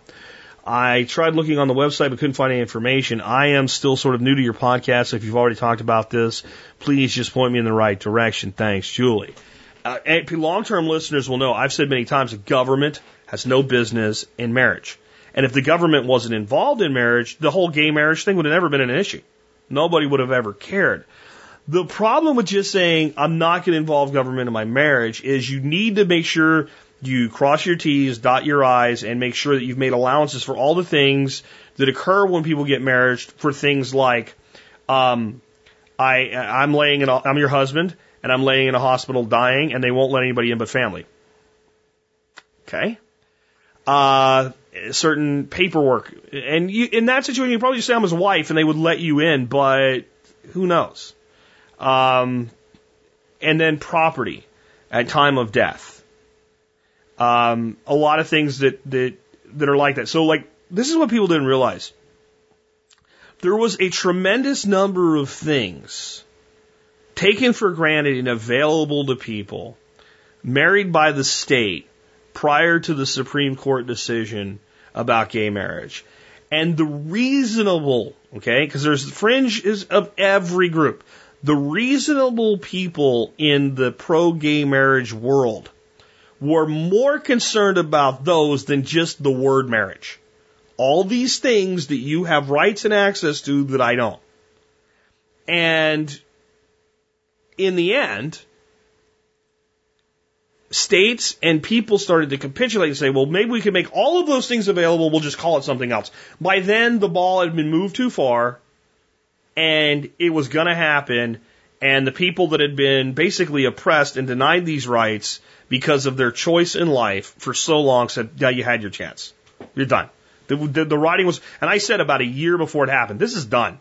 This is going to be over and done, and the world will not end. It will not fall apart. Uh, we will not go careening into oblivion. That it, it, you know. But again, my stance has always been the government should not be in marriage. But the reason I say all this is to kind of put in perspective what you have to think about if you want to be married and and and not be married by the state. Uh, for instance, you have to look at how it will affect your taxes because it does. How it affects the inheritance and rights of property, et cetera. And you, you, what you really need to do to protect yourself is figure out everything you want in your marriage that you want to be binding or legal and enter into legal contracts that are not marital contracts. So, for instance, it, you know, you would you would give a person uh, a right to make end of life decisions or things like that for you. Would be one example. And this is really beyond my level of expertise. And the reason is a little self-serving. I'm married by the state. It doesn't apply to me, so I've never put the real work into it. And, and I'd love to hear from somebody that maybe has done deep research on this. How do you do this and make sure that you don't end up with a problem because of it? And there's another side to it too. I mean, there's totally a different side to it. Um, there are people that do this. They basically consider themselves married but don't get married because the wife or the husband qualifies for government assistance that they would lose if they were married. That's that's you know that's gaming the system. But I understand in a situation where we've been so extorted why people do that. I, I completely understand why people end up doing that. I don't sanction it, I don't endorse it, but I get it. I get why people do it. You know, I when I see um, when I see that my my son my daughter in law and their son are now being extorted for almost $600 in health insurance. Where if they weren't married and his income didn't count, she qualified for Obamacare and it was a, it was under a hundred bucks. Now that system's unfair. But you can see why a person would say, well, if it saves me $500 a month to not be married, we'll just say we're married and we won't be married. Taxes are another issue. And, and then another thing is, well, what about custodial rights to children? Right? So, especially if it's a blended family. So, let's say that the father's out of the picture, but the new father is coming into a situation where he's essentially adopting the child through marriage. You know, the, the other guy's gone, not involved at all. And you now have a, a child, let's say it's two or three years old, had never known anybody else as his father um, you, you might want to think about, well, what happens if, you know, 10 years from now when this kid's 12 or 13 years old and, and, and this other parent has uh, contributed to their lives in immeasurable ways, what are his responsibilities and rights? See, and this is why I actually think it would be better if government wasn't in marriage. Because then we would actually seriously look at these things as a couple when we entered into a marriage, and the prenuptial agreement would be far more common. Because people say prenuptial agreements are just for people that don't trust their partner. Let me tell you what a prenuptial agreement really is. It's for people smart enough not to trust themselves. Because the number one thing that happens in divorce that's truly awful is the way children are used as pawns. And if custodial rights are predefined and pre agreed upon, then that just gets off the table. So I, I would challenge anybody getting married to think about these things and to maybe think about the fact that even though government shouldn't be in marriage, you might decide to do it anyway.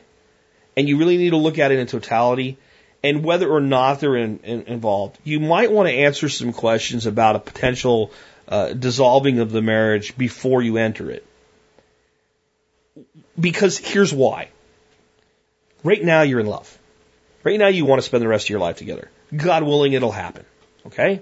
But right now, you're in a better case. Now, don't do this like a month before a wedding because women go crazy a month before a wedding. Call me sexist. I'm sorry. It's true. I've seen it way too many times. Way too many times. Okay? But eh, far out from the way. as you're leading up to the concept that we're going to be married, you can be reasonable with each other. No one's angry at anybody. Nobody wants to punish anybody. And it's understandable that we should both leave whole people if we choose to leave. We shouldn't be able to punish the other party for the rest of their life. As your husband, if we live in a state with alimony, and you know, Texas doesn't have it because Texas has brains about this, but if, if we live in a state with alimony, and, and you end up divorced, and a guy has to provide you the ability to maintain your lifestyle for the rest of your freaking life if you don't get married, I don't find that reasonable. If we're married, my obligations to you as your husband end the day that we get divorced. My obligations of a father do not. But men get railroaded there too. And I think that we, and, and the family court system is a freaking disaster. I want to say GD disaster, but I don't say that word on the phone because I know it offends some people's religious sensibilities. But I mean, it's how I honestly feel. Okay? It is a disaster. It is a disgrace. I mentioned Divorce Corp. I believe, or it's Divorce Inc. One of those two. I'll put a link to the trailer about it uh, in the show notes today. But if you watch that and you realize what's done to families in the family court system and how the children are used in this and how they are the victims of this, then you'd say, I want to do something to prevent it. Okay, well, you're not going to prevent it on a national level. You're probably not going to prevent it on a state level or even a local level. You can prevent it with your own kids that aren't even born yet. Because you can agree to these things in advance. You can put them to writing. You can commit to them. And I think that individuals can do a better job of that than government. As to whether or not to have your, your marriage sanctioned by government. I think we really need to think about that before we make a decision one way or the other. I know a person, a good friend, who he and his wife are still together. They live as man and wife, but they got divorced. They got divorced because they decided they wanted the state out of their marriage. I understand why they did it. I choose to remain married by the state, though financially we would be better off if we didn't. And that tells you something. See, and this is what I, I actually feel about the government being involved in marriage. I think when they did it initially, it was 100% in this country racist. It was 100% based on race and preventing mixed marriages. That's exactly what it was. And if you look up the history, you will find it to be true. And then it kind of that faded off. And once that faded off for a while, it was just a thing. It was just a, like that started it, and then it was always that way, and we don't do that racist thing anymore. So now it just is. It's men and women get married, and, and gays were ostracized, so they weren't even part of the discussion for 50 years or more. So it was just that's how it is.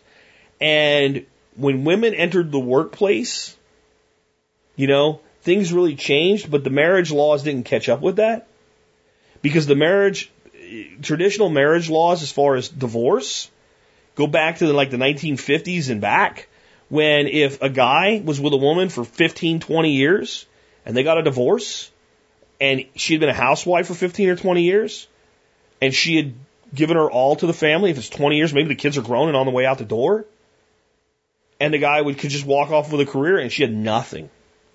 She had no recourse. Her retirement plan was being married. That's how culture was. So as women entered the workplace, that legacy stuck with the marriage laws. And, and I believe in not all, but in many instances, men have been victimized by that. And women knew they could do it many times when they went into a divorce, especially with a guy that did well.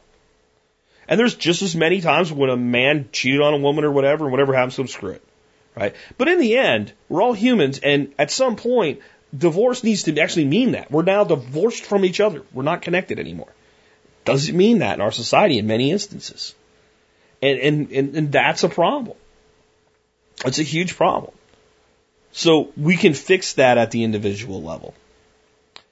And then what happened, I find far more insidious, is I believe as social design became an actual word that government bureaucrats used and the way these people think whether by intention or incompetence, the laws now favor favor divorce and they favor the lack of a family unit.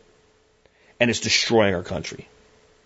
It is financially more advantageous for the average couple to not get married by the state. And you have to ask yourself, what does that tell you the state wants? It doesn't want people doing what we're talking about here. It doesn't want people actually living as a family. Okay? and, and, and writing them out of it. What it wants is it wants to break the cohesion of the family because then the children become malleable to the will of the state. Since there's not that strong man woman couple, right, in the home with that kid every day, sharing the responsibilities every single day, bringing that child up in the way that that family thinks with traditional values, the state ends up with greater ability to program the mind of that child. And I think you can't come up with another explanation when you look at how much money it costs you over 30 years to be married versus to not be married in most instances, especially when one partner is of moderate means and the other one is a, higher income level, especially if the one partner is a female and has children. In that case, we're talking $50,000 a year or more sometimes in advantage of government programs and handouts that are available in that situation that aren't the minute you're married. Multiply that by 30 years. Now, again, I'm not saying you should game the system and, and, and do that for that reason. I'm just saying if the government set it up that way, what do you think they want? And here's what the government always wants control. The government wants control over as much as it can get its little hands on as possible. You'd say they want money, but money is just the means to control. Money allows for programs in law enforcement. Money allows for more bureaucrats to enforce the will of the government. Money allows for more programs to tempt people into, to get them captured into. What they want is control. There are people in our government, I'll tell you right now, their goal is to make every single thing that a human being does require a license. Because, and it's not so much just so they can prevent you from doing it, because if you have to be licensed, they have control. So I think there is something to a soft rebellion uh, with people deciding we're not going to get married by the state anymore. But I think that we need a little bit more information on how to do that and not lose the ability to have control in your life. But I think most most of it can be done with with you know private contracts but it's it's something that a lot of people are going to struggle with. There, we have been programmed to believe that when you have any kind of a exit clause, which is what a prenuptial agreement is, it's what happens if this business, this merger, this marriage fails. How are the parties treated? They, it's, it, it's in its essence setting that up to occur. If you and your partner can't be reasonable right now, about what you would do if your marriage fell apart. You're not going to be reasonable when it does if it does. There is no more time that you could be more reasonable in right now. And if you find that something like a 50 50 split of uh, community property and the ability of each person to go on and live their life after that doesn't work for one party, maybe you need to know that now. Maybe you need to know that now. Not an easy answer. Love to hear from somebody that's done deeper research on how to do this and protect both sides legally from with all the things that just happen with marriage and what are the advantages, disadvantages, risks associated with it. Uh, personally, I live for the day that we have virtual nations and marital contracts and contract revolution happen inside a virtual nation, uh, and anarchy, a voluntary anarchy, um, and the government doesn't get to say shit but that's not the world we live in. And I think this is a very important reality we need to focus on. There's what should be and there's what is, and we have to function with the reality of what is.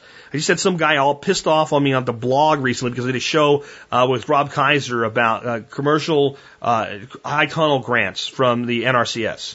Uh, and you know, you're taking government money. I can't believe I feel like somebody punched me in the stomach. You're a leader in the liberty movement. You shouldn't be doing this. Eh. Samuel Adams said, "Oh, good God, you're delusional. Go away. Get out of here."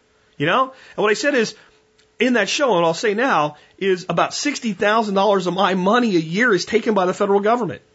Okay. Until I take back sixty thousand and one dollars, it's my money. I'm getting back. And he said, Your right to that money ended when you surrendered it to him. Uh-uh. No. No. When a thief takes your property, your right to recover that property by any and all means available does not go away. It doesn't go away. It's just like trying heroin. You're delusional. Go away. Okay? I don't like agricultural subsidies. That's another subject we'll hit, I guess, before we leave. I don't. But a corn subsidy blocks in a huge block of land, tells you how you have to manage that land in a way that you may not want to for a very long period of time and just distorts all the prices in the marketplace. A cost share program from NRCS to put in a, a high tunnel, what it amounted to for Rob is a $15,000 tunnel that I think cost him about $5,000 to build. And some practices he had to implement when that tunnel went in that he would have done anyway. In return for uh, doing, and, and I'm sure these same kind of people would be like, well, if I get a tax, you know, I would like to ask this guy, like, if you put solar panels in your house because you wanted them, and that created a tax deduction, would you take it? Well, yeah. Well, it's the same thing. You're just preventing them from stealing the money instead of getting it back. I, I, I'm becoming more and more of the belief that every American should do everything they can to take back every penny of tax that's taken from them by their government in any and all ways that are legal and, and effective. Seriously. And stop having the stigma of like, oh, you're taking a handout or whatever. No, taking back what you took from me is not a handout. People taking handouts are people that never work a day in their life and are, and their life is funded by taxpayers their whole life. That's, that's a handout. Right? It, what I'm talking about isn't even a hand up. It's reckoning. I'll never come to par with the government. The government will never, never give me back anywhere close to what is taken from me. So I'll take back every bit I can. In every way that I can that makes sense, specifically when it's things that I want to do anyway. I'm not going to live my life in some miserable way to get even with the government. I'm going to live my life in an empowered way. But when I want something and there's an ability to reduce my tax footprint or re- regain what was taken from me to get done what I want to do anyway, you damn well bet I'm going to get it done. With that, this has been Jack Spirko with another edition of the Survival Podcast, helping you figure out how to live that better life if times get tough, or even if they don't.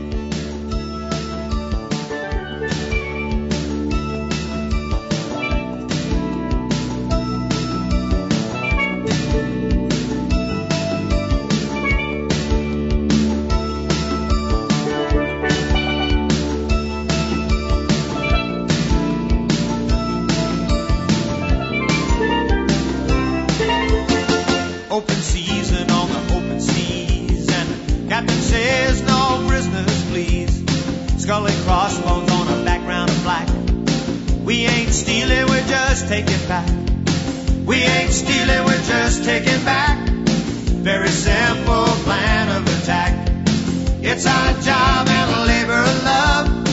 Take it home to the upper above. We ain't stealing, we're just taking back. Very simple statement of fact. Call it pillage or call it plunder. We're taking it back from the boys down under.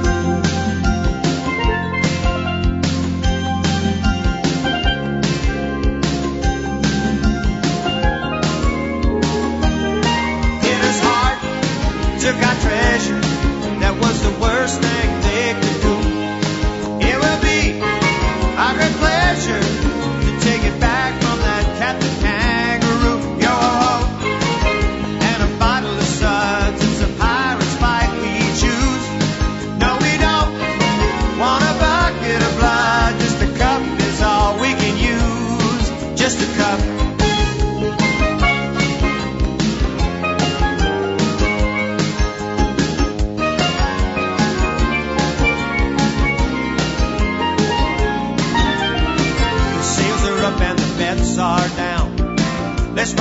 about this harbor town by hook or crook our new design. We're streaking for that finish line. We ain't stealing, we're just taking back. Very simple plan of attack. It's our job and labor of love, taking home to the up above. We ain't stealing, we're just taking back. Very simple statement of fact. Call it village or call it plunder. We're taking it back from them boys down under. We ask ourselves when we get in a fix, what would Popeye do in a tight spot like this? He'd race for his true love and easily win it in an all spinach can with a mask stuck in it.